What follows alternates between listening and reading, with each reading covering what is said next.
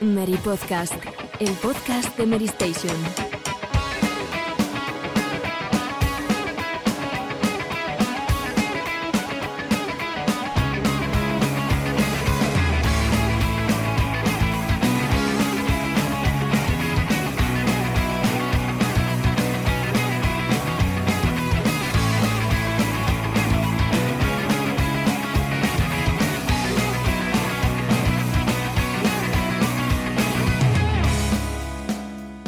Muy buenas a todos. Bienvenidos una semana más al Meri Podcast, primer programa del año 2021, decimotercero de esta decimocuarta temporada. Y arrancamos haciendo un repaso a todos los lanzamientos que están por llegar en este año 2021. Eh, un año que, a pesar de que seguramente vaya a estar marcado por, por muchos retrasos que todavía no conocemos, a, a consecuencia de la pandemia que todavía no ha terminado, pero aún así va a haber muchos juegos que, que, yo creo que todos estamos esperando y que nos dejan un panorama que lo comentaba con Alejandro antes, que nos invita a pensar que va a ser mejor que el equivalente a ese año 2014, ¿no? que fue el primer año completo de la ya anterior generación de consolas. Eh, también vamos a comentar a lo que hemos estado jugando en estas navidades después de, de estos días de descanso que seguramente todos hayamos aprovechado para, para, para, bueno, para diferentes cosas y por supuesto para también a, eh, jugar a, a, videojuegos. Y luego, por supuesto, también vamos a empezar hablando de, de, la actualidad porque hemos tenido literalmente información de última hora. Estamos grabando en la tarde de este martes y se acaba de anunciar un nuevo juego de Indiana Jones que yo creo que ninguno de nosotros vino a venir. Así que mm, voy a presentar a mis compañeros, excusando hoy a, a Borja que está ausente por vacaciones. Él ha estado trabajando durante Navidades y ahora es su turno el de descansar, así que le mandamos un fuerte abrazo a Borja. Pero los que sí que están son el resto de componentes del de equipo.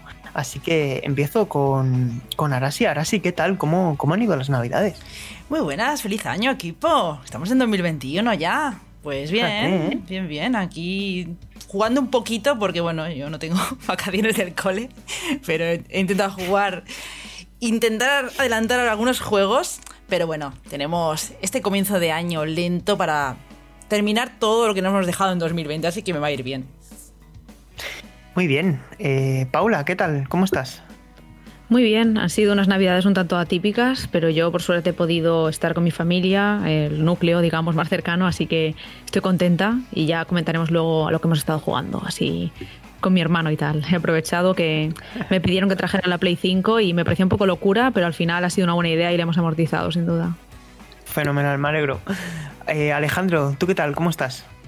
Muy buenas, yo bien, eh, no sé si decir feliz año porque los que vivimos en Madrid estamos con Filomena, ¿qué tal? Eh, sufriendo la, las temperaturas gélidas y la nieve, pero oye, muy bien, no me puedo quejar, mucha salud y, y sobre todo con ganas de empezar un año que, parece apasionante como poco.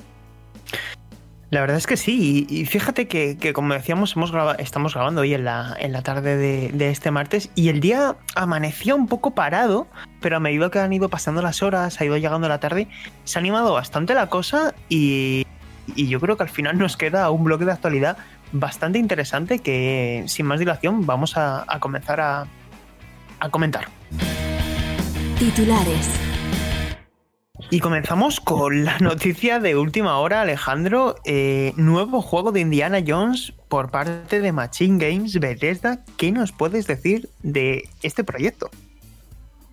Sí, un par de tweets han sido suficientes para confirmar el nuevo proyecto bajo el amparo de Bethesda. Eh, un nuevo juego de Indiana Jones eh, desarrollado por Machine Games, los suecos que se encargaron del reinicio de Wolfenstein. Eh, no han trascendido muchos datos. Sabemos que Todd Howard actuará como productor ejecutivo bajo el amparo de Lucasfilm Games, el sello de edición. Y bueno, un teaser de apenas 50 segundos en el que conocemos que va a ser una historia original y que todavía tomará algún tiempo para compartir nuevas noticias. Por tanto, mmm, leyendo un poco las declaraciones de Phil Spencer eh, al término del 2020, ya más o menos va, va, tomando forma, ¿no? Ese, ese entusiasmo desmedido por Bethesda, por ese proyecto no anunciado, se, se está convirtiendo en realidad. Eh, llevamos dos semanas de 2021 y toma, ya tenemos el siguiente proyecto de Bethesda. Así que por ahora pinta bombazo. Uh -huh. Un detalle que es importante que mencionemos es que, porque ya se estaban sacando conclusiones, yo creo que precipitadas en, en, foros, en redes sociales, y es que este título no tiene por qué ser exclusivo de, Microsoft, ¿no? Quiero decir, eh, al final el cierre de la operación de la incorporación de todo lo que es Cinemax Media en, en Xbox Game Studios se cierra o se concreta con el término de este ejercicio fiscal. Hasta el 31 de marzo la operación no está cerrada y por lo tanto este detalle no ha trascendido. No, es decir, no es que se haya confirmado ni se haya desmentido. Simplemente eh, no se sabe. Por lo tanto, toca esperar para ver en qué plataforma o plataformas se pone a la venta este título. Lo que sí que está garantizado es que, que bueno, que, que, Machine Games está trabajando en, en, Indiana Jones y yo creo que eso es una buena noticia para, para los fans, ¿no? Porque no sé qué esperaréis vosotros, chicos, a nivel de juego, ¿qué os gustaría que fuera este título? Yo me lo imagino un estilo Uncharted, ¿eh? Porque una aventura sí, una, en tercera un, persona. Sí, aventura, una aventura acción. Yo creo que funcionará, funcionaría muy bien un Indiana Jones estilo Uncharted. En tercera persona, pues con partes de aventura, puzzle. Es que básicamente así son las películas de Indiana Jones. Y si no fuera así, si fuera más encarado al shooter, yo creo que sería un poco decepcionante, ¿no? Sobre todo también en primera persona. No imagino utilizando el, el látigo o una pistola en primera persona con, con Indy, ¿no? No sé, yo confío en esta gente. Y la verdad es que es una super noticia porque estaba mirando aquí la lista de juegos que hay de Indiana Jones y aparte de esas grandes aventuras gráficas como La Última Cruzada y Fate of Atlantis, pues ha habido mucha variedad. Hemos tenido eh, indies de Lego, hemos tenido más así de plataformas, pero digamos que hace tiempo que no disfrutamos de un indie triple A. Y eso tengo muchas ganas de, ver qué, qué, puede hacer Bethesda eh, con, esta, con esta saga, la verdad. Pues sí, la verdad es que ha sido un bombazo. Yo cuando he visto el teaser, eh, al estar también trabajando y tal, no lo he podido canalizar y pensar acerca de ello, pero ahora que lo estamos reposando, creo que, que está en buenas manos con Machine Games. No sé de qué género será, eh, molaría que fuera algo tipo lo que comenta Arashi, o incluso algo RPG, así con misiones, con mejora del personaje, el poder del látigo ahí, habilidades, no sé. La verdad es que hay espacio para soñar y creo que puede ser un proyecto muy interesante, a ver si nos no concretan algo más próximamente, porque este teaser eh, no ha revelado demasiado más allá de que están trabajando en el proyecto, así que con ganas de saber más, sin duda. ¿Y tú, Alejandro, qué te gustaría? Pues a mí me gustaría que fuese Metroidvania, la verdad, algo que permitiera libertad, que no sé, consiguieras eh, diferentes elementos conforme avanza y eso te sirviera para progresar en otros niveles. De hecho, es que me, no sé, me parece un poco extraño que Machine Games, que son eh, unos especialistas en el shooter, se atrevan con, con, un juego de Indiana Jones. No, no me espero que un Indiana Jones sea un shooter puro, ¿no? me espero algo más, no sé, lo que decía Arashi, ¿no? Una aventurilla, no sé, que combine diferentes elementos. Sí que es verdad que durante estos última, estas últimas fechas, durante 2020, conocimos que, que Machine Games estaba creciendo, ¿no? Que, que el estudio tenía eh, cada vez más sedes, etcétera. A mí, ¿sabéis lo que me. O sea. Me gusta la idea que propones, ¿eh, Alejandro, de, de un Metroidvania, etcétera. Es decir, que, que aquí haya cierta exploración también en el escenario, que volvamos sobre nuestros pasos, pero yo creo que si este título finalmente es, eh, yo que sé, imaginaos que finalmente es un juego exclusivo de Xbox, yo creo que lo que mejor le viene ahora mismo, lo que más puede rellenar un vacío actualmente en el catálogo de la compañía norteamericana, sería una aventura lineal en tercera persona, eh, single player, sin, sin más líos. Es decir, un Uncharted pero con identidad propia y que, bueno, pues que se atreva también a hacer eh, ciertas cosas, ¿no? Como, como también hizo en su momento Rise of the Tomb Raider, que creo que, que, que también tuvo buenas ideas, eh, aunque luego sí que es verdad que yo creo que no, no llegó a explotar con Shadow, pero ese tipo de, de propuestas a mí me, me, gustan. Es decir, no necesito que sea un juego de más de 12 horas, ¿no? Y mm. no sé, creo que es una buena noticia en general, ¿eh? Estoy súper ilusionada, ¿eh? O sea, me hace súper ilusión un juego de Indiana Jones, aunque tardemos en ver el juego realizado, sacado al mercado tres años, pero creo que es una gran noticia y no es una saga muy explotada. El problema que veo yo es cómo será el personaje principal, es decir, Indy. Si la cara, cara de Harrison Ford de jovenzuelo, y es que a mí no, no me entra en la cabeza. Espero que al menos tenga un aire, ¿no? Tenga ciertas facciones parecidas, porque es que si no, me va a chocar muchísimo. Bueno, pero eso también ha ocurrido con Battlefront, ¿no? De Mark Hamill como, como Luke y, no sé, ponía el rostro joven. Mm, sí. Más o menos tiraran por ahí. A ver, a ver, si es verdad.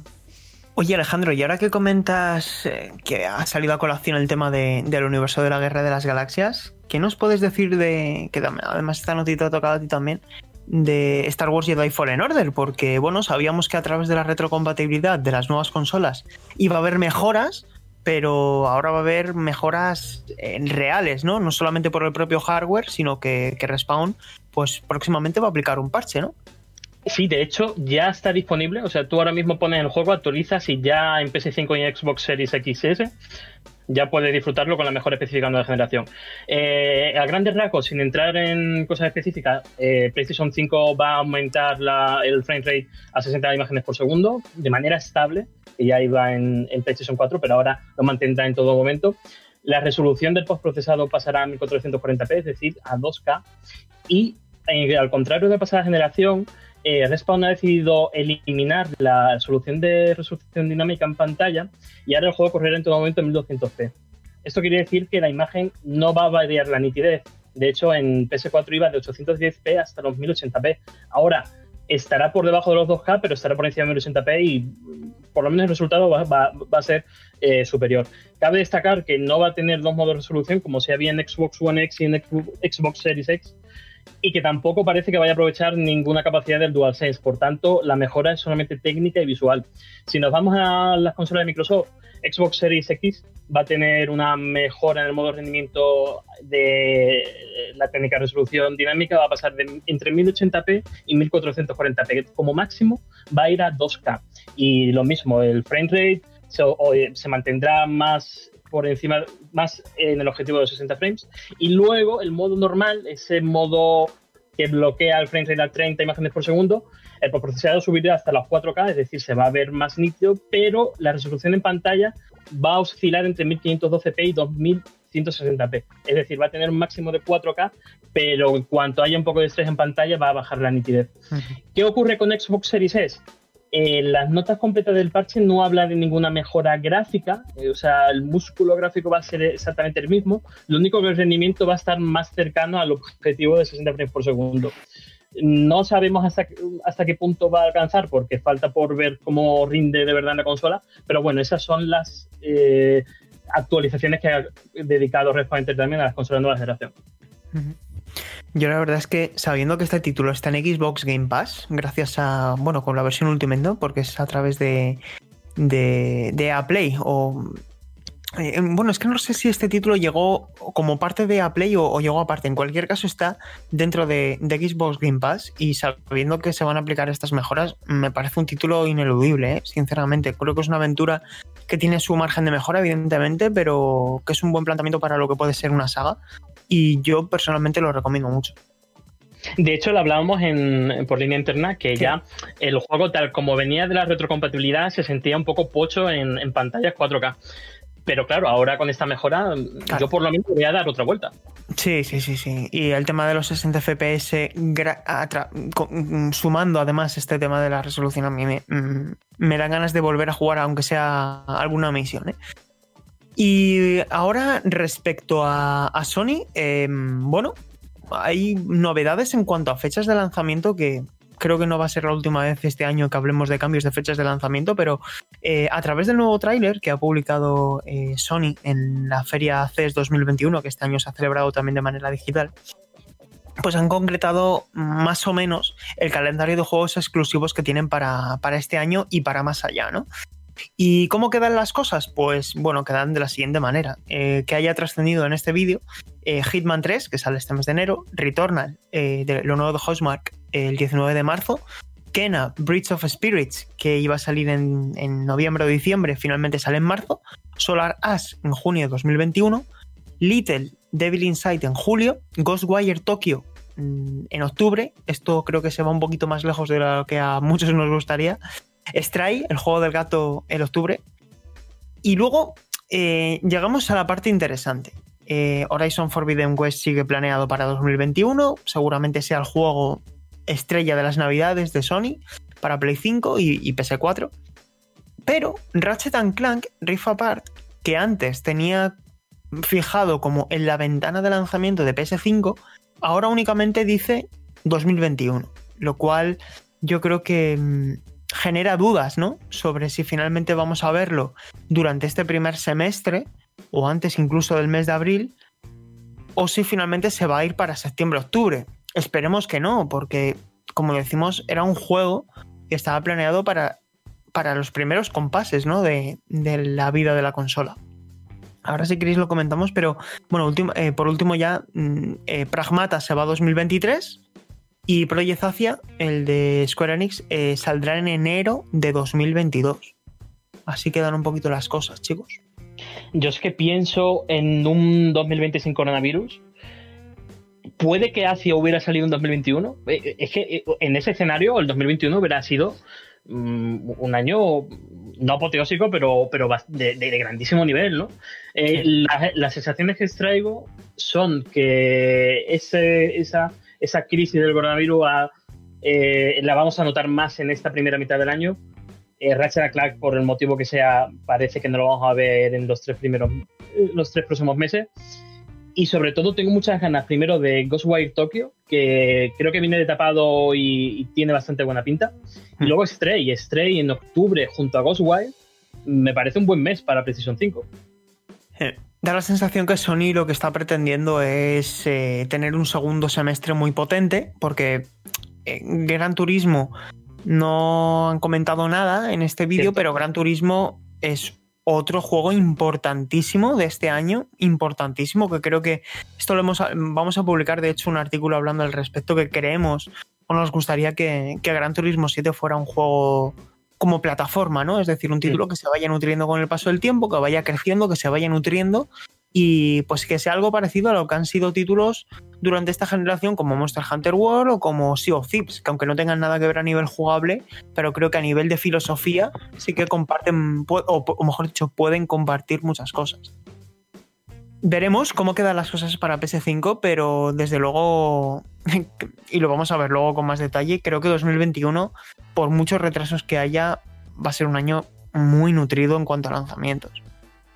Y, y luego, Sí, chicos, eh, Paula, Paula, dale. No, nada. Pensaba. No, Mm. básicamente lo que decíais, que luego ya lo comentaremos en el debate en mayor profundidad, pero personalmente espero que no se retrase Horizon, que todavía no tenemos fecha, pero sí que ayer cuando estuve mirando eh, lo de la conferencia y tal de Sony dije, uy, ya verás cómo es probable que en algún punto de este 2021 eh, haya lo que tú decías, Sergio, que haya retrasos de todas esas fechas que sea por coronavirus o por cualquier otro motivo, mm, acabemos viendo más adelante de lo que inicialmente estaba planteado. Entonces, esa personalmente es el título que más espero y espero que, bueno, eso, mm, podamos disfrutar más o menos eh, de forma equitativa durante el año de varios títulos y no sea como en 2020 que tal vez hubo demasiada concentración de títulos, de lanzamientos y fue un poco agobiante. eh, tanto para el usuario medio como para los que trabajamos de esto eh, en esos meses eh, de lanzamiento de nuevas consolas.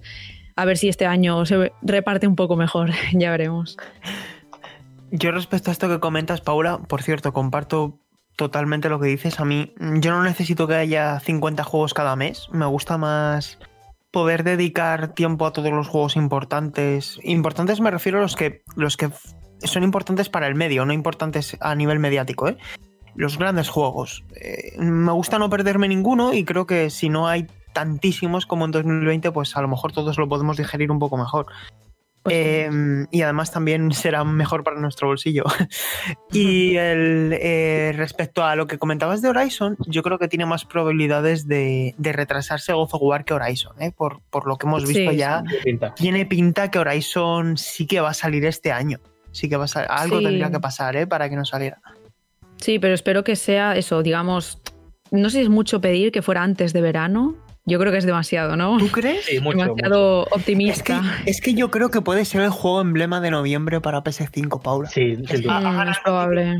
Gran Turismo 7 en octubre y Sí. Horizon eh, en noviembre, ¿no? Y Gran Turismo, o perdón, y Ratchet and Clank en mayo. Yo creo que ese sería un escenario plausible, o al menos Sí. suena bien en mi cabeza. Ujú. Ya veremos, pero sí, es bastante plausible, sin duda. Y por último, porque hemos hablado de Microsoft, hemos hablado de Sony. Y cómo no, pues eh, también hay que hablar de Nintendo, porque Nintendo va a su rollo, ¿no? Nintendo juega sus reglas y cuando la gente, digamos, teorizaba en los foros que íbamos a tener un Nintendo Direct en enero, pues no sé si esto confirma que no lo vamos a tener, pero esta mañana nos levantamos con que decía Nintendo, oye, que hoy vamos a tener un tráiler de Super Mario 3D World and Bowser's Fury. Y, y eso es un poco. Eso es un poco todo, ¿no? Y finalmente lo que han anunciado, que ya seguramente ahora que nos estáis escuchando, eh, lo hayáis visto todos. eh, Super Mario 3D World and Bowser's Fury eh, va a tener aparte de modo multijugador, llega este 12 de febrero y va a ser uno de los grandes juegos de Nintendo Switch para, para este primer trimestre y va a vender lo que no está escrito. En Wii U solamente vendió 5,86 millones y sinceramente creo que esas cifras las va a superar en cuestión de una semana o dos semanas como mucho. Va a incorporar modo multijugador cooperativo online. Es divertidísimo este juego jugado en cooperativo y si podemos jugarlo encima cada uno desde casa, pues creo que encima en estas fechas va a ser incluso hasta propicio. Sí. Y es que luego va a introducir una expansión. Y es que no sé si habéis visto vosotros ya el tráiler, pero es que es parece que toma elementos de Super Mario Odyssey y a mí me han Sí. entrado muchas ganas de jugarlo. Eh, eh, Es un escándalo y parece que ese mar está interconectado entre los diferentes niveles. O sea, me parece que, que- que- que, de hecho choca con la aventura principal. Es, es como una especie de cambio rasante que le sienta fenomenal. Yo, yo estoy deseando jugarlo, ¿verdad? Y encima Super Mario Felino se convierte en Super Saiyan. Mm, ya ves. Tremendo. A mí creo que va a ser uno de lo- una de las sorpresas, y digo sorpresa porque hay mucha gente que no ha jugado este título. Y cualquier fan de Super Mario, es decir, esos 20 millones de jugadores que se han comprado Super Mario Odyssey, creo que tienen que echarle al menos un vistazo a este juego. De hecho, junto al tráiler se confirmó un nuevo modelo de, de Nintendo Switch que, vamos, de hecho, eh, es el primer modelo alternativo que cambia el color del marco de la consola. En este caso, rojo de rojo de Mario. Sí, el dock la consola. sí, no, no, el dock no, el marco de la consola, Ah, de la tableta. cierto, es verdad. Sí. La, la- la- la- propia tableta también. Es roja. Sí, sí, y, y es una consola preciosa que encima trae la funda temática, trae el protector de pantalla incluso los Joy-Con tienen el azul inspirado en Mario. O sea, me parece una consola realmente bonita y por lo que se deduce de la nota de prensa estadounidense, el precio se mantiene al, al habitual. O sea que es un modelo que para regalar está fantástico. Sí, sí, sí, sí. Pero. Yo no me atrevería, ¿eh? Es que con todo el tema este de si hay un rediseño de la consola este año, Ese es el tema, ese es el tema. si no, a lo mejor me lo pensaba por un tema de, de garantía, ¿no? Que al Sí. final ya han vencido los años de garantía de la consola y, y, y si puedes hacer un cambiazo, pues a lo mejor hasta te puede merecer la pena. Pero yo ahora mismo no me, no me cambiaría de consola, teniendo ya. Pero bueno. ¿Qué os parece a vosotros, chicas, el, eh, la consola, este nuevo modelo color Spider-Man? Yo tengo la de Animal Crossing, no la cambio por nada, que es más bonita que las pesetas. Hasta que no me saquen una Nintendo Switch eh, Pro o algo así, yo ya no me cambio de consola. No lo digas Sí. muy alta, así. Si yo hubiera podido escoger, porque fue un regalo mi Nintendo Switch, eh, hubiera cogido también la de Animal Crossing, que la verdad es que me gustan más esos colores así más sencillos, pastel. Esta es demasiado chillona, diría. A lo mejor un poco más infantil, no sé. Para. Como hay tanto tipo de jugadores diferentes en Nintendo Switch, tal vez lo, lo pondría más ese público infantil. Pero bueno, para gustos los colores, nunca mejor dicho. A mí me recuerda la Wii de Mario que lanzaron Mm. en su día por un aniversario, si no recuerdo mal. Mm, qué bonita. Y. Mm. y- y ese rojo era bastante bonito también. Sí, sí. Sí. Yo, yo con mi neón del 2017, yo voy a tope hasta el final. O sea que.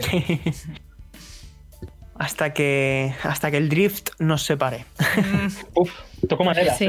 Sí, pues siento De eso no se puede huir todavía. Eso te iba a decir. Las demandas que tendrá Nintendo con ese 2021 se lo va a pasar bien. Desde luego.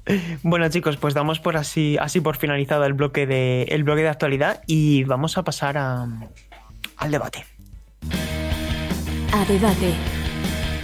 Pues bueno, eh, el tema principal de este decimotercer te- eh, capítulo de la decimocuarta temporada del Mary Podcast eh, trata sobre los juegos que están por venir en el año 2021.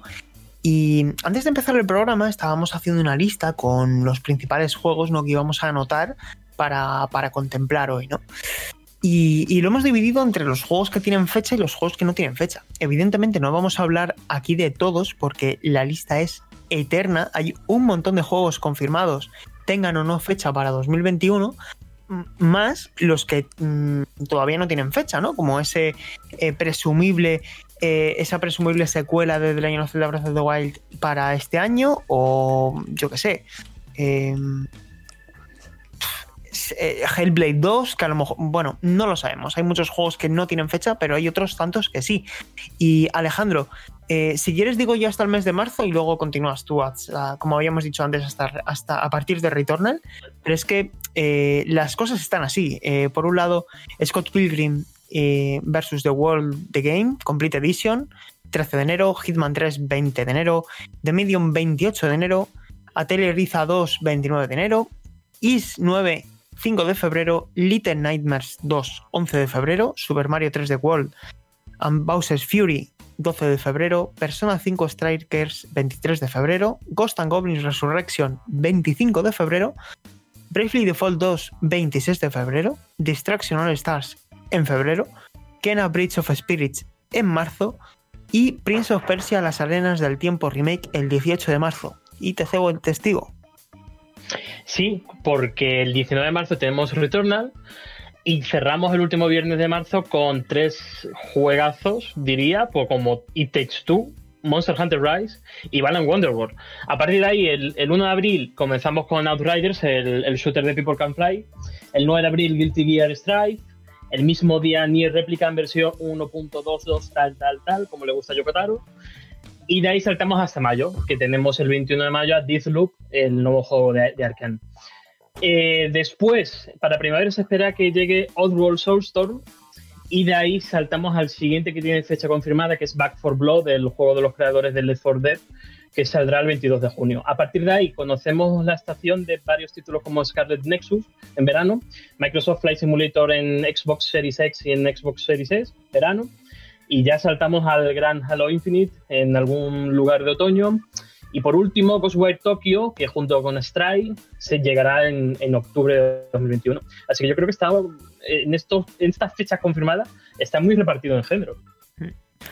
Paula, te pregunto, de todos los que hemos dicho, ¿cuáles son los que más esperas? ¿Cuáles son los que dices, a ver, a jugarlos sí o sí? Hmm. Yo estoy bastante JRPG este año, de todo lo que estoy viendo en la lista, que ya tiene fecha. Así que, así por lo pronto, el, el Musou de Persona 5 se viene a casa día 1. Luego también estoy esperando mucho el remake de Nier Replicant, versión un montón de números. y bueno, Monster Hunter Rise, estuve jugando la demo también estos días y la verdad es que mm, me enganchó bastante y tengo ganas de seguir jugando, a ver cómo han hecho la propuesta global de todo el título. Y bueno, ese Balan Out eh, Wonderworld, perdón, también me llama la atención y habrá que ver a ver cómo progresa el resto del año, pero por lo pronto esos títulos serían un poco más los que los que diría día uno en casa. Si no tengo nada relacionado con trabajo con ellos, mm, pues por placer se jugarán, sin duda. Ahora sí, ¿tú cómo, cómo ves el panorama de 2021? Pues muy interesante. Yo tengo aquí apuntado que mi, bueno, que seguro día uno Halo Infinite, que tenéis el avance que hice con todo lo que sabemos hasta ahora en Mary, y luego Monster Hunter Rise, que yo también como Paula he probado la demo y es que es súper divertido para jugar con alguien y eso seguro que también cae día uno. Y luego tengo en duda el Bravely Default 2, que ese mm, ya veremos, porque también tengo muchas cosas pendientes, hay que tenerlo en cuenta, y, pero estos dos seguro. ¿Y tú, Ale?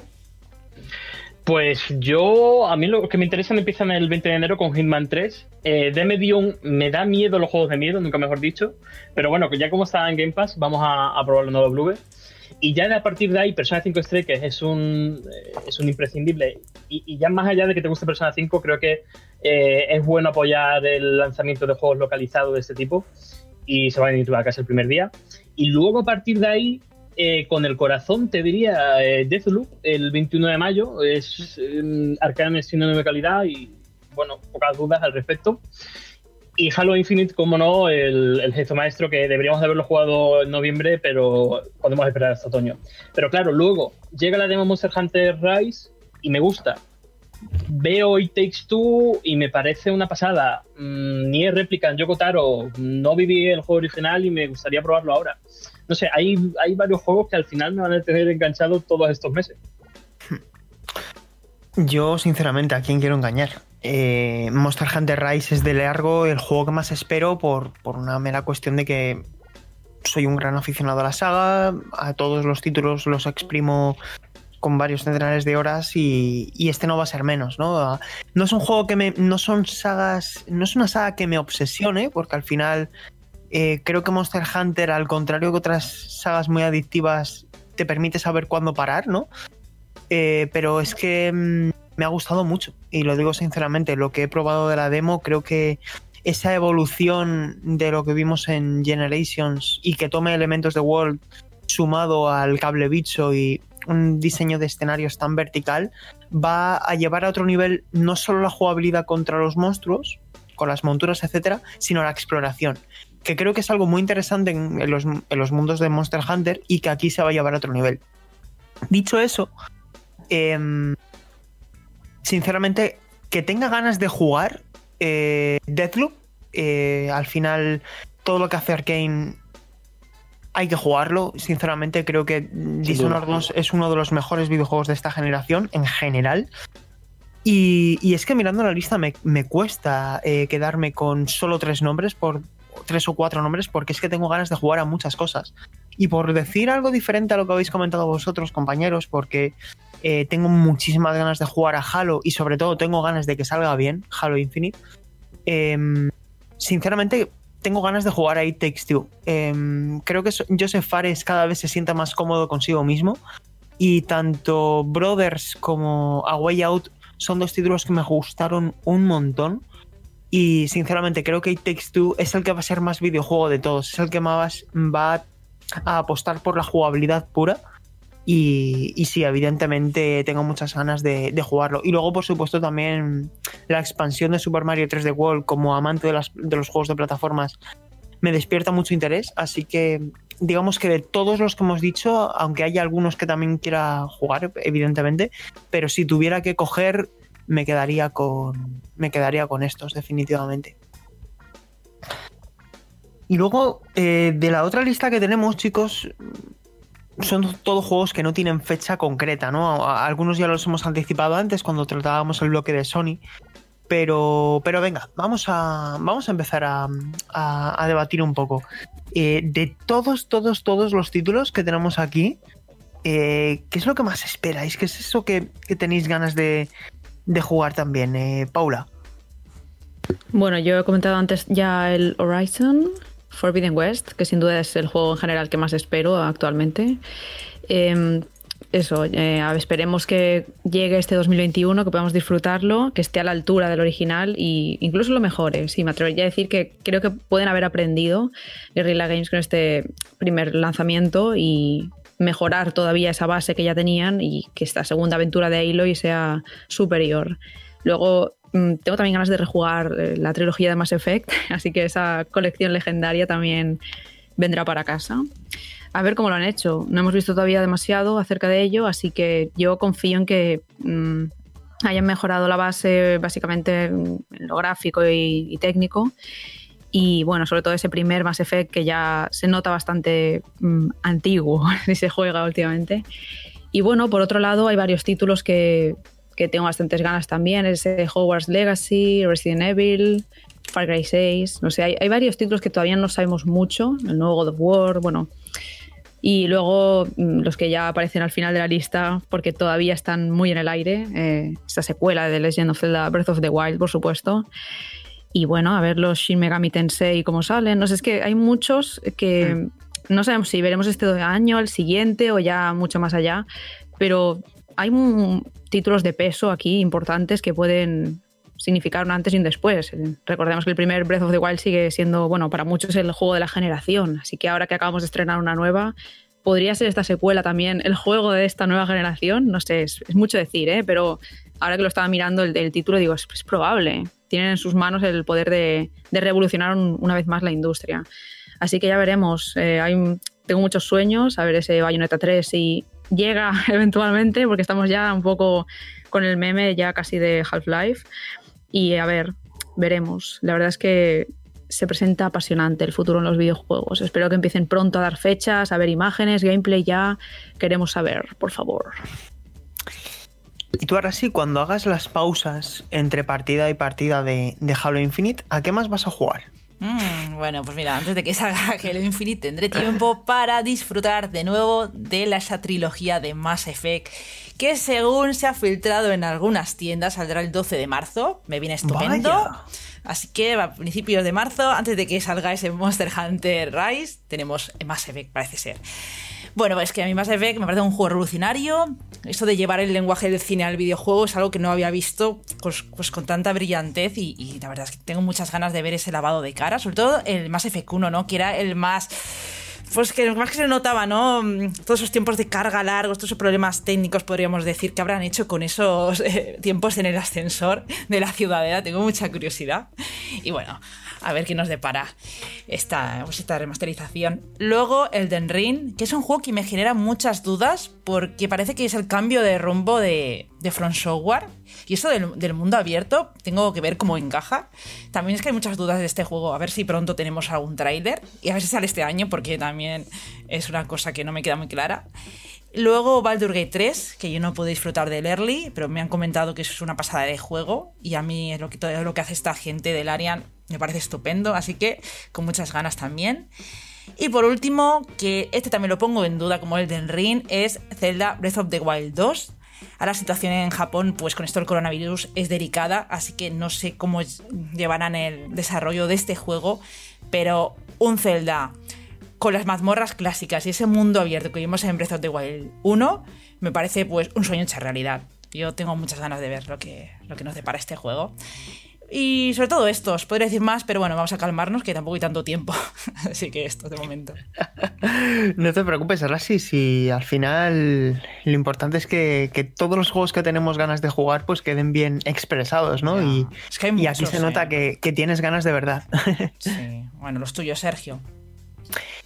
Los míos, bueno, iba a dejar primero a, Alejandro, pero bueno, eh, si queréis comento. Básicamente, este año estoy. La gente me va a tachar de Sonyer, fíjate, ¿eh? un Nintendero Xboxer tachado de Sonyer. Mira, tengo unas ganas locas de jugar a Ratchet Clank Rift Apart, porque también es una saga que me encanta y que creo que puede, puede ser una de esas primeras experiencias verdaderamente next gen. Y aquí no hablo evidentemente de lo gráfico, sino del aprovechamiento tecnológico.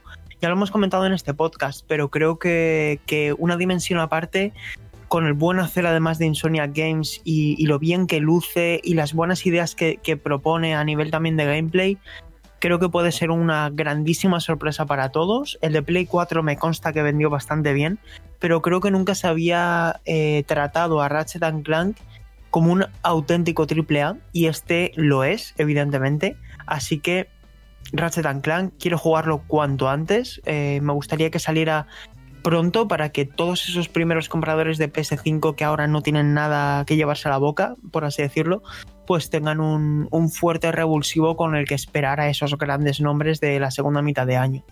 Y para terminar con mi deseo de parte de, de la compañía japonesa, pues Gran Turismo 7, porque es que coincide, es que es una mera coincidencia, pero es que este año se ponen a la venta nuevas entregas de sagas que, que, me, que, me, gustan mucho y Gran Turismo es una de ellas, ¿no? Como también amante del género de la conducción, pues tengo muchas ganas de que, de que Polyphony Digital den el clavo y que no cometa los errores de Gran Turismo Sport, que a día de hoy es un gran videojuego de conducción, pero, pero yo espero de Gran Turismo 7 que sea una respuesta a Gran Turismo 4, ni más ni menos, y creo que este título lo puede ser. Así que por ahí dos títulos. Y luego, ¿qué más añadiría? Pues la verdad es que si hablo desde el, corazón, por así decirlo, como me gusta el, el término que acuñó antes eh, Alejandro, ojalá salga Zelda Breath of the Wild este año, ojalá, porque creo que pueden hacer un movimiento similar al que, al que tuvo la propia Nintendo con Zelda Majora's Mask, es decir, que, que se atrevan a hacer algo diferente. Yo no quiero un Zelda of the Wild 2.0, eh, si tuviera que opinar, incluso prescindiría la amplitud del mundo abierto para gozar de unas mazmorras más desarrolladas, que creo que ese fue uno de los puntos flacos de Zelda Breath of the Wild. Me decepcionaron los jefes y me, dejaron con ganas de más el diseño de sus mazmorras. Creo que no está a la altura de, de otras entregas. Eh, sin ir más lejos, el propio Skyward Sword creo que tenía mejores, eh, mazmorras, por decir un juego que nos pilla más reciente y que por cierto este año es el décimo aniversario de, Skyward Sword y no vería con malos ojos una adaptación en alta definición para Nintendo Switch. Y luego, pues sinceramente, tengo muchas ganas de que salga Hollow Knight eh, Silk Song. No soy un amante empedernido de, lo, de ese tipo de juegos, pero cuando se hacen bien me encantan. Y creo que Team Cherry lo hizo francamente bien. Puso la escena independiente a un nivel que creo que hemos visto pocas veces. Y Hollow Knight es un juego que, que de verdad ojalá salga y salga también como el primero porque creo que sería un punto de inflexión también para ellos como, como estudio. Y luego por último eh, voy a mencionar Eastward, que lo he puesto aquí en la lista a propósito. Eh, está editando juegos cada vez más interesantes, los que editaron Stardew Valley. Y este juego es una especie de sucesor espiritual de, de, la saga Earthbound, que aquí en Occidente conocemos muy poquito. De hecho, hasta que hasta Wii U no se puso a la venta de manera oficial aquí en Occidente, es la saga Mother, ¿no? Y de hecho Mother 3 nunca llegó aquí a, Occidente. Y este juego eh, tiene algo. Eh, yo de verdad recomiendo a la gente que le eche un vistazo a los adelantos como os visto. No deja de ser un JRPG con mucha exploración, etc.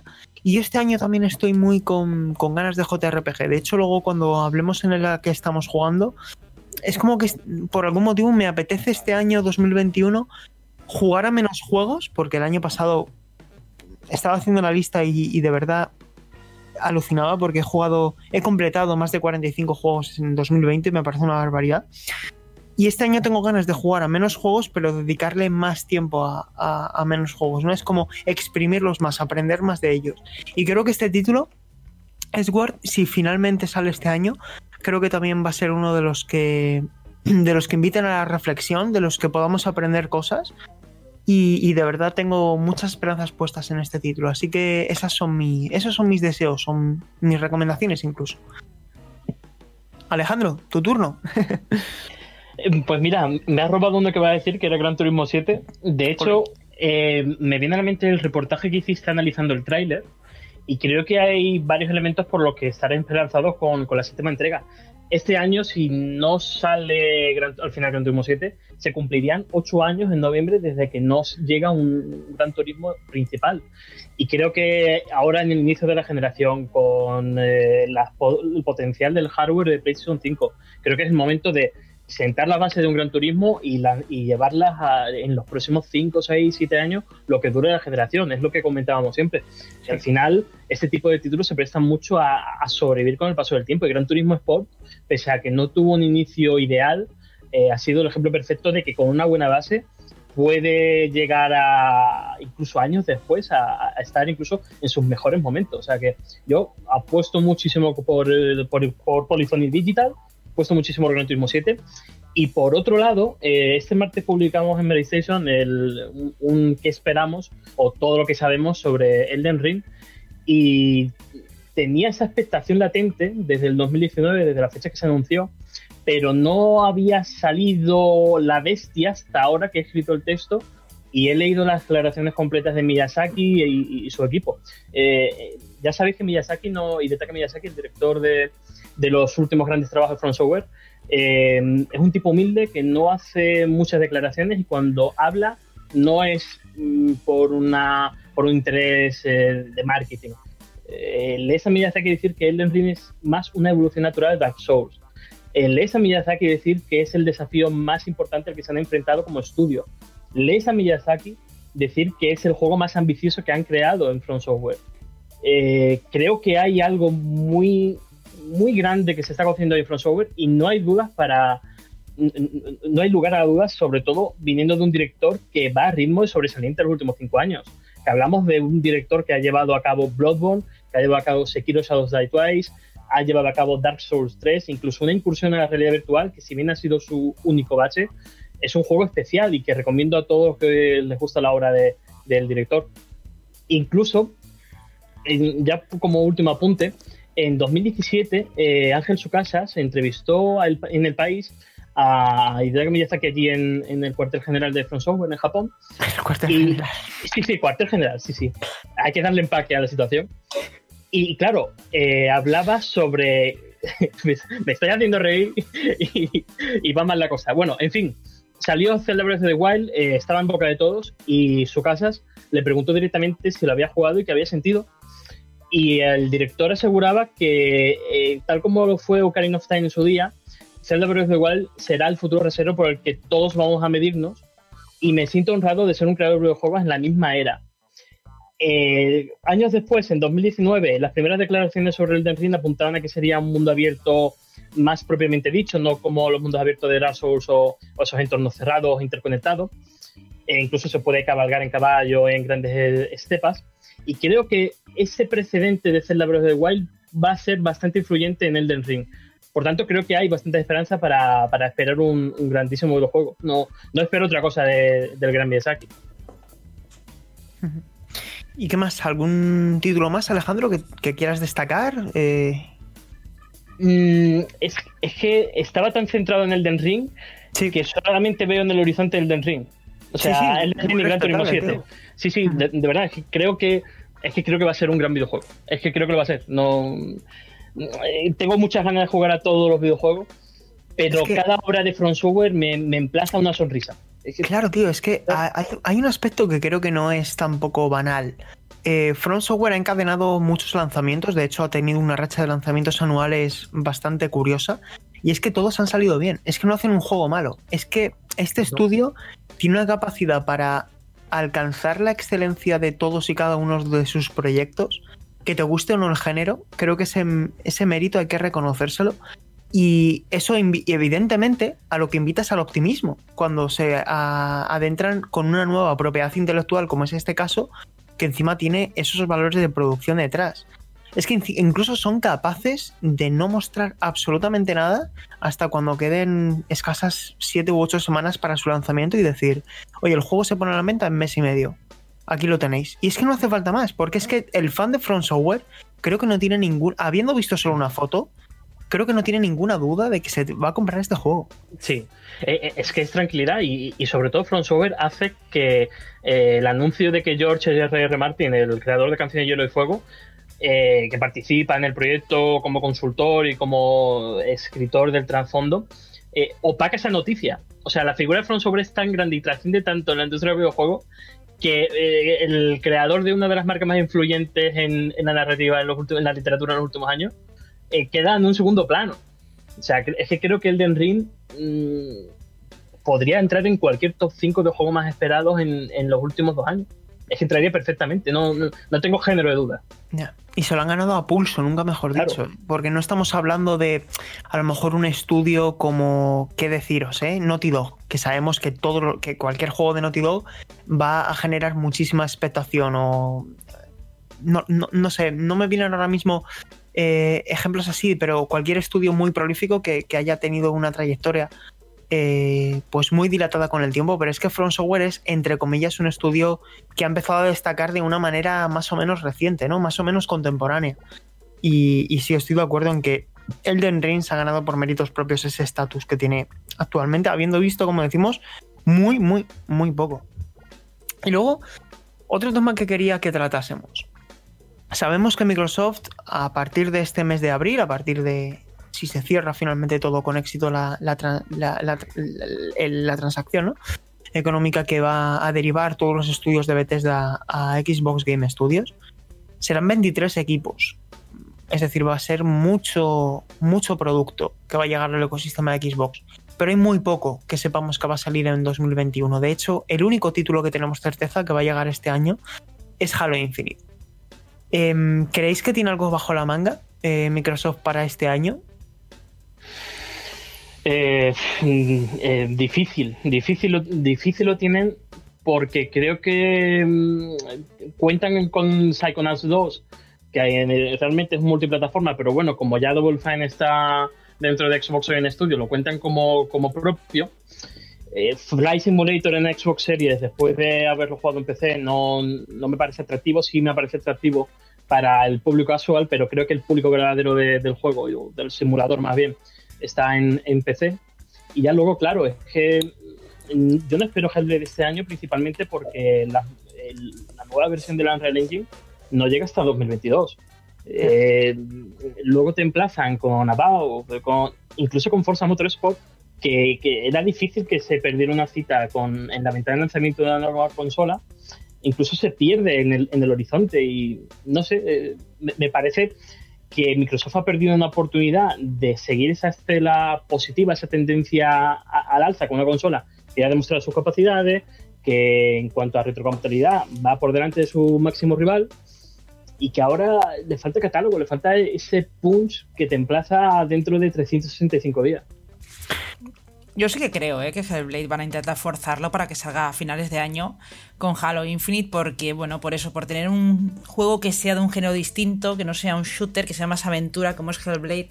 Y yo sí que lo veo para finales de este año, porque si no, tendría un problema, porque un poco lo que comentáis, Bethesda, con Bethesda justo empezarán dentro de poco. Tampoco tiene grandes lanzamientos Bethesda este año, así que necesitan más juegos exclusivos. Y si Hellblade se retrasa hasta 2022, yo creo que ya es demasiado tarde para uno de los juegos que son muy esperados ¿no? de, Microsoft. Entonces, a ver qué pasa, pero yo espero que, salga a finales de, de año. Me gustaría jugarlo, la verdad.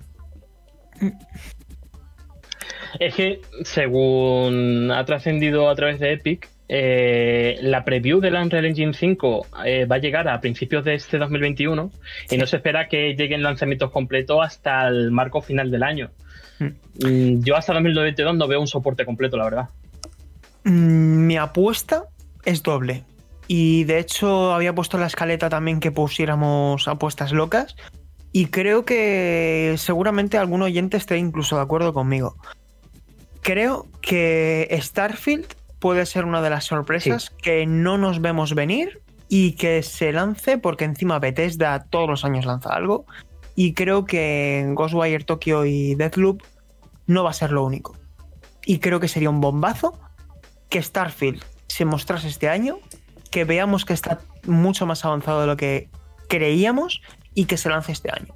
Para mí sería una noticia estupenda, porque encima es un juego también que está generando mucha expectación que puede vender mucho por su planteamiento. Y sinceramente, creo que Starfield puede ser una de las sorpresas junto con ese rumoreado que no confirmado oficialmente, pero sí hay ciertos reportes periodísticos que así lo adelantan, que Forza Horizon puede ser otro de los proyectos en los que había estado inmersa eh, Playground al margen de Fable, que Fable evidentemente se va muy lejos. Hmm.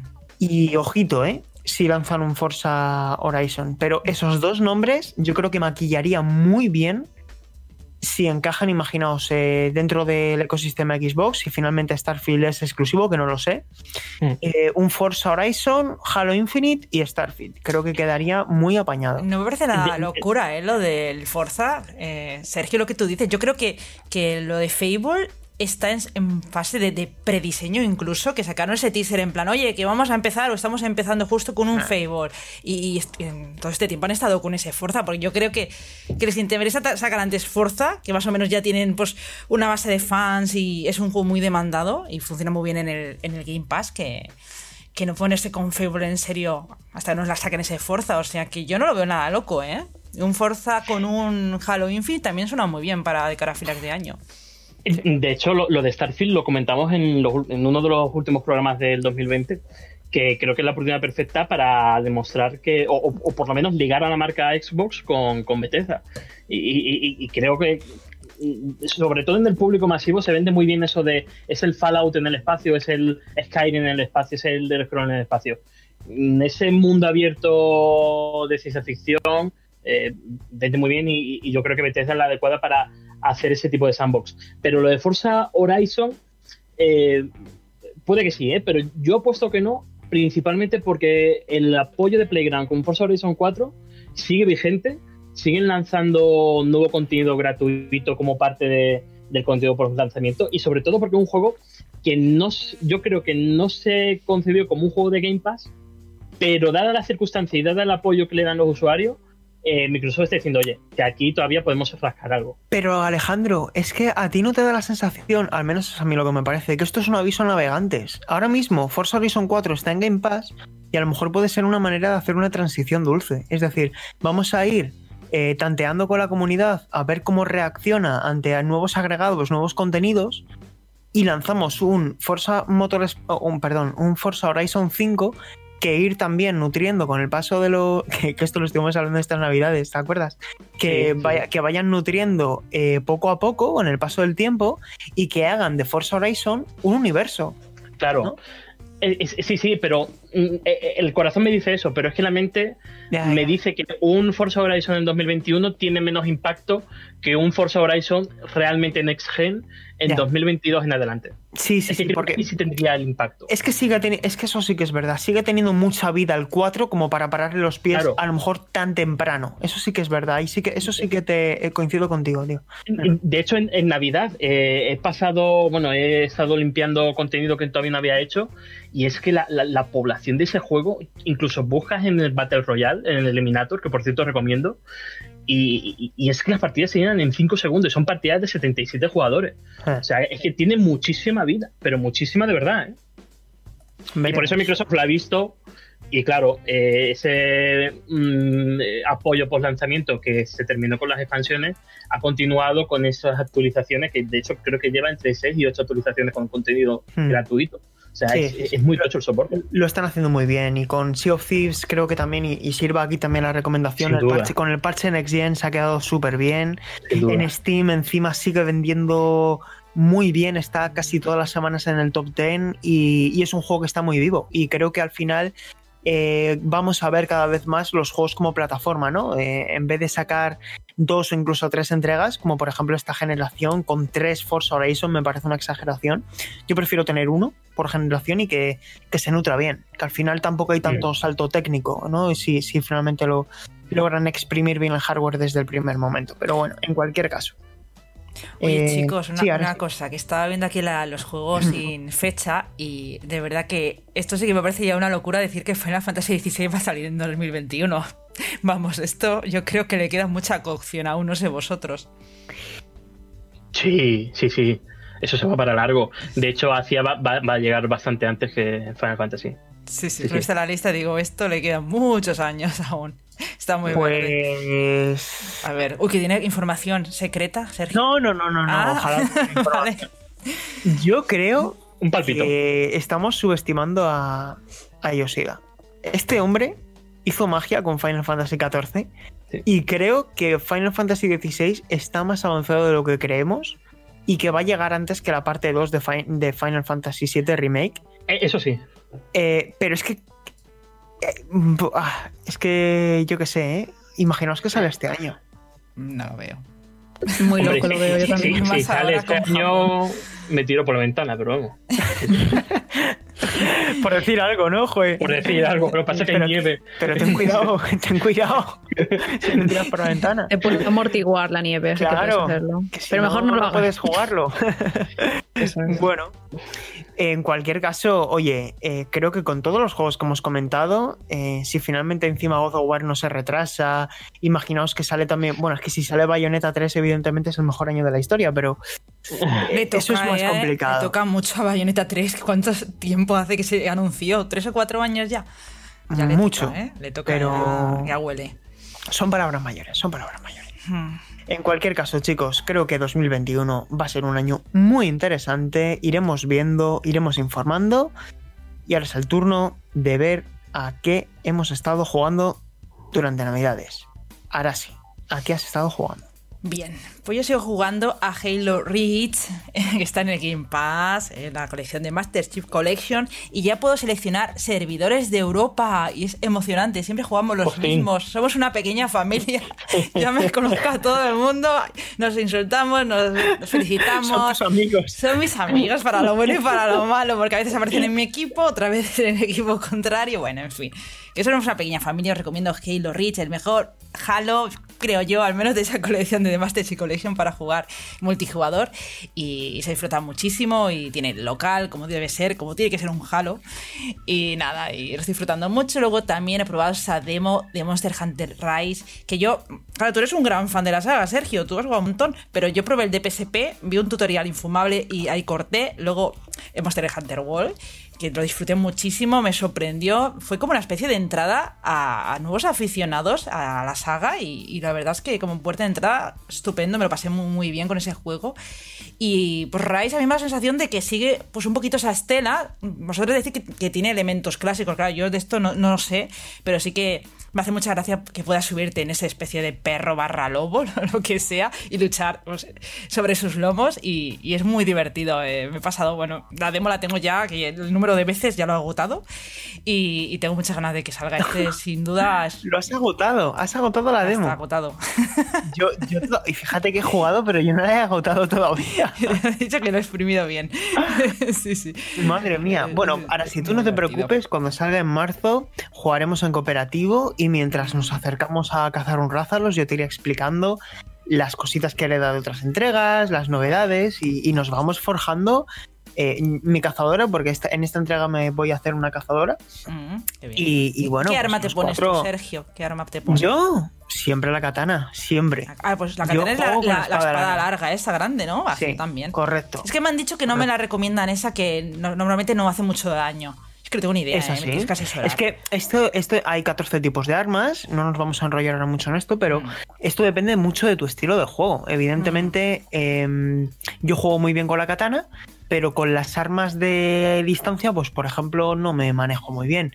Eh, yo prefiero hacer pequeño daño residual y tener mucha movilidad en el escenario, poder dar muchas vueltas alrededor del monstruo y, y tantear el terreno. Me gusta mucho conocer ese olfato del terreno que, hacer más daño, ¿no? Como por ejemplo la espada larga, eh, perdón, la gran espada, que es más lenta, pero es más contundente con cada golpe. Bueno, eso ya depende de cada, de cada jugador. Por suerte, lo importante y lo que creo que verdaderamente hace grande la jugabilidad de, de, Monster Hunter es que hay 14 tipos de armas y cada una cambia el gameplay radicalmente, ¿no? Mm. Así que es muy variado en ese sentido, pero bueno. Está muy bien. Lo que pasa es que he tenido que volver a acostumbrarme a, los, a las mecánicas y a los controles del juego, porque la verdad es que, es un juego en eso único, ¿no? O sea, tiene que, digamos, los controles cambiados y como también, como tiene diferentes mecánicas, eh, es un poco familiarizarse de nuevo con los controles, pero eh, es un juego único y, la verdad es que yo creo que este juego, poca broma, pero va a superar Animal Crossing. Yo creo que va a vender, bueno,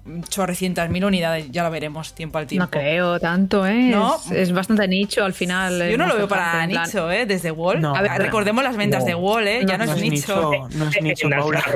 No, va a superar, no, no creo que supere los 26 millones de Animal Crossing, pero. Estamos en 2021. ha, mm, vendido 15 millones de unidades en total. Monster mm. es una barbaridad. Eh, creo que este título, los 10 o 12 millones de unidades en Nintendo Switch los va a superar perfectamente. Por, por, la base instalada que tiene ya la consola, por el deseo que hay, por la gente que venga de mm. World, etc. Habéis visto las ventas de Switch en Japón, ¿verdad? Porque es una locura y este juego en Japón, ya solo con las ventas japonesas, va a poner en, todos los rankings. Bueno, ya lo veremos. Bueno, Sergio, van a tus juegos, que estabas tú ahí liado. Yo, pues mira, básicamente he jugado a Dragon Quest 11 y me explico. Eh, tenía me pasé el de 3DS, eh, una rara avis, lo importaba de Japón en su día, pero el de Play 4 lo dejé a medias por análisis, básicamente, y el de Switch lo dejé a medias por hmm, análisis, es decir, por temas de trabajo. Y como es un juego tan sumamente largo, dije, tengo que encontrar el momento, ponerme con él y jugarlo del tirón. Y así hice. Empecé mis vacaciones, empecé a jugar dos o tres horitas al día y me lo terminé. Y lo terminé, pero además con todo, con el, epílogo y, y con todo. Y me pareció uno de los mejores JRPGs que he jugado en la vida y me parece un videojuego bellísimo, extraordinario, que ha sabido entender muy bien cómo hacer un juego de, rol japonés por turnos clásico en la actualidad y de verdad lo recomiendo a todo el mundo. Lo he jugado en la versión de Xbox, en, Xbox Game Pass. Además, con el mando me he sentido súper cómodo porque soy muy. Tiendo mucho a utilizar la cruceta en los juegos de, de, rol por turnos y esta cruceta va de maravilla. Y eso por un lado. Dragon Quest 11, edición definitiva. Y por otro, cogí mi Game Advance con la pantalla retroiluminada y dije, tengo ganas de Golden Sun. Lo empecé, pim pam, pim pam, y me lo terminé hace pocos días. Y, muy bien, muy contento. No sé cuántas veces me habré jugado ya Golden Sun, pero me solamente os digo que me he empezado otra vez Golden Sun 2. Eh, no sé cuándo voy a tardar en jugarlo, porque ahora ya con la vuelta al trabajo, el máster, etcétera, no voy a tener tanto tiempo pero, pero qué maravilla, qué maravilla el trabajo que hizo Camelot en Game Boy Advance. Y eso he jugado más cosas, ¿vale? Pero esos son los dos títulos a los que más tiempo he dedicado. Y, esas son mis recomendaciones. Oye, una, pregunta, Sergio. Eh, ¿Has hecho, te has montado tú la, la Game Boy Advance retroiluminada? Porque es muy fácil de hacer. Sí, sí, sí, sí. Ah, vale. es que yo también la tengo. Eh, yo tengo la retroiluminada, pero es una pantalla AGS 101, no es una IPS. Ahora mismo la gente está empezando a modear mucho o incluso a importar ya construidas con pantalla IPS que dobla la resolución y me gustaría montarme una, eh, es decir, me gustaría eh, comprar una pantalla IPS para, ponérsela a una antigua que compre en un Wallapop o lo que sea, mm. una, es decir, construir una nueva Game Boy Advance con pantalla IPS y la que tengo yo es una AGS 101, que son las pantallas eh, backlight, es decir, es retroiluminación, no es iluminación frontal como tenía la GBA SP original, sino que esta es una pantalla como las que tuvo Game Boy Advance SP en sus últimos compases de vida, que hmm. tenía pantalla y con iluminación trasera y, se ve francamente bien, pero oye, no es una pantalla IPS y, como que me entra el gusanillo de ese, ese deseo burgués de tener una pantalla, una, de tener una Game Boy Advance en sus mejores condiciones posibles. Claro, es, que sin retroiluminación ya no se puede jugar a Game Boy Advance. No, no, no, no. Con retroiluminación se juega bastante bien, pero sí que es verdad que la diferencia con una pantalla IPS, en lo que son la interpretación del color sobre todo, hay mucha diferencia. Y hmm. tengo ganas de importarla por eso, porque he visto a compañeros también que se están haciendo alguna y, me trae el gusanillo, pero, pero no por tenerla expuesta, sino porque sí, yo utilizo mi Game Para jugar, Entonces, claro, tengo ganas de, tenerla con una pantalla IPS para jugar con una pantalla IPS. ¿Cuesta mucho la pantalla? No, 35, 35 brillos la puedes encontrar y, montarla no es difícil, ¿eh, Alejandro. Tienes que soldar un par de cositas y si tienes dudas te la monto yo. Hay tutoriales. Pero merece la pena. Hay muchos tutoriales. muy sencillo, ¿eh? Sí, sí, sí, sí. sí. Oye, se está quedando esto el podcast retro, ¿eh? Neo retro. Sí. ¿Te crees? venir a por cada hablar. Sí, sí. Ya hacemos retro. Bueno, Fran, la semana que viene nosotros también, ¿eh? sí, sí. No, no, si alguien tiene dudas, que nos escriba, que esto es, es sencillo hacer y merece la pena. Claro, es que se piensan que no sabemos nosotros de retro. Como nos pongamos aquí a hablar todos de retro, veréis. Claro, claro. Si somos jóvenes. Ahí está. Paula, ¿tú a qué has estado jugando? Bueno, yo he estado bastante con Souls-like. Em, por ejemplo, empezamos con el Demon Souls, que cuando, más o menos cuando fue lanzado, empecé mi partida, pero no estaba muy motivada en ese momento para ese tipo de juego y no conecté. Entonces lo dejé aparcado ahí y ahora cuando me vine para aquí con mi hermano, que también ha jugado a la trilogía Souls y demás, eh, lo empezamos a jugar ambos, nos creamos un personaje conjunto y lo típico de a cada muerte nos vamos pasando el mando. Y eso quieras que no, eh, anima más a jugar porque si hay algún momento en el que em, estás un poco frustrado y no te apetece seguir, pues teniendo un compañero al lado que te puede ayudar, pues la verdad es que mucho mejor. Y sí, nos lo acabamos, me ha encantado. Y como estamos en el mood, pues también nos hemos jugado Bloodborne entero, que es sin duda mi Souls favorito, ya me lo había jugado yo con DLCs y todo completo hace tiempo y, ha sido guay volver a jugarlo. Y aparte de eso, pues nada, aprovechando Game Pass con Doom Eternal, que lo tenía pendiente, con Call of the Sea también. Y ahora mismo estoy sin nada, no sé, acabamos hace un par de días Bloodborne, así que tengo que pensar qué jugar a continuación. Como no hay muchos lanzamientos estos días, hmm. estoy con, la duda, no sé qué hacer. No lo he dicho antes, Paula, te lo recomiendo. Mira, eh, me recomendó hmm. Fran, nuestro amigo Fran Gematas, que ahora está en banda, me dijo, tienes que jugar Kentucky Road Zero, tienes que jugar Kentucky Road Zero. Es buenísimo. Eh, creo que dura 10 horas. He jugado el primer acto, son 5, ¿vale? Es decir, he jugado 2 horas. Me está mm. flipando. Me, lo he comprado en las rebajas de Nintendo, me lo compré. Es que eso os iba a mm. decir. Yo me lo he comprado de las rebajas de PS4.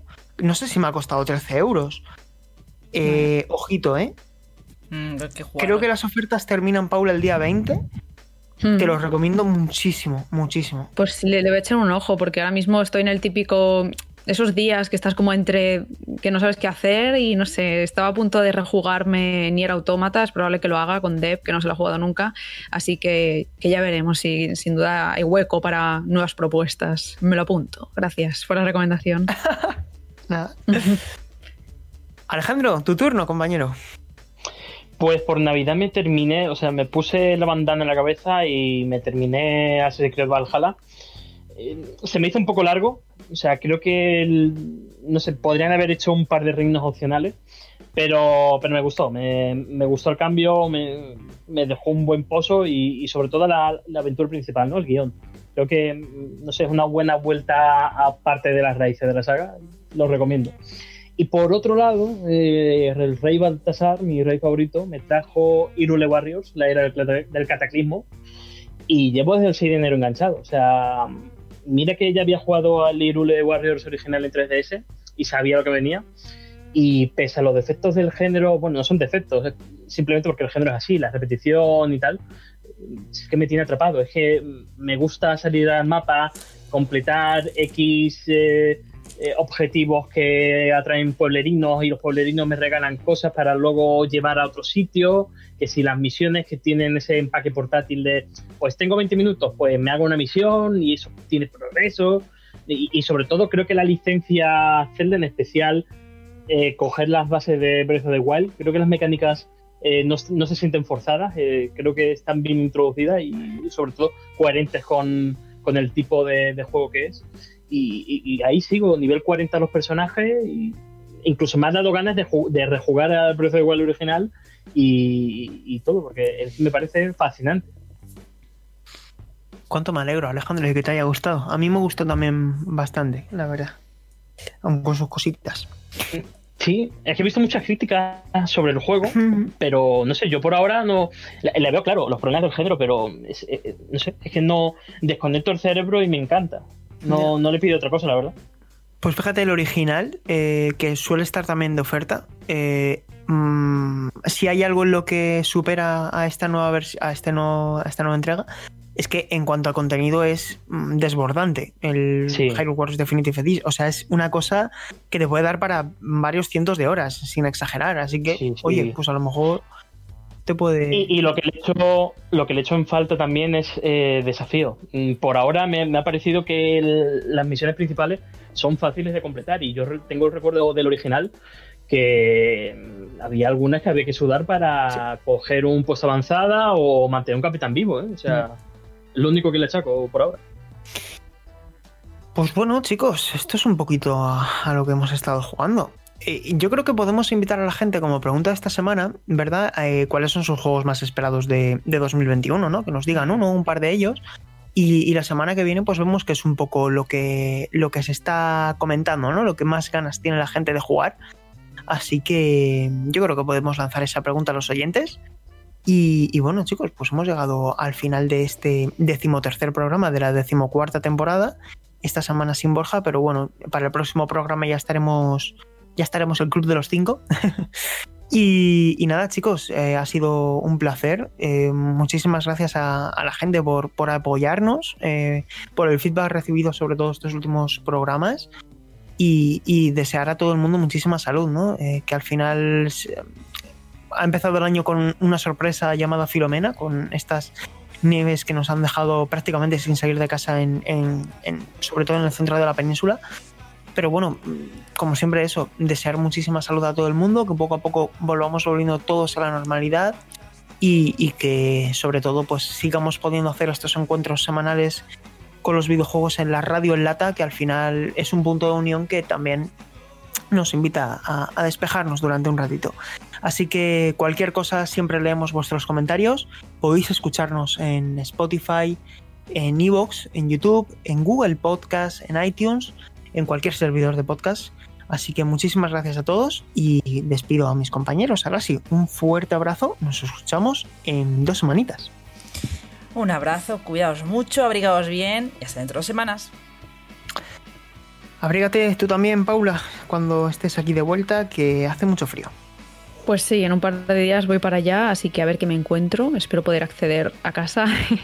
y sí, cuidados todos y nos vemos en una semana. Bueno, en un par, en verdad. un abrazo. Un abrazo, Alejandro. Cuídate mucho. Sí, mucho cuidado y sobre todo que aunque Filomena esté ahora en las noticias, eh, la COVID nos ha ido, salir lo imprescindible y mucho cuidado, de verdad. Pues sí, yo también me despido, Sergio Carlos González. Un placer haber estado con vosotros un programa más. Nos escuchamos en la próxima. Chao, chao.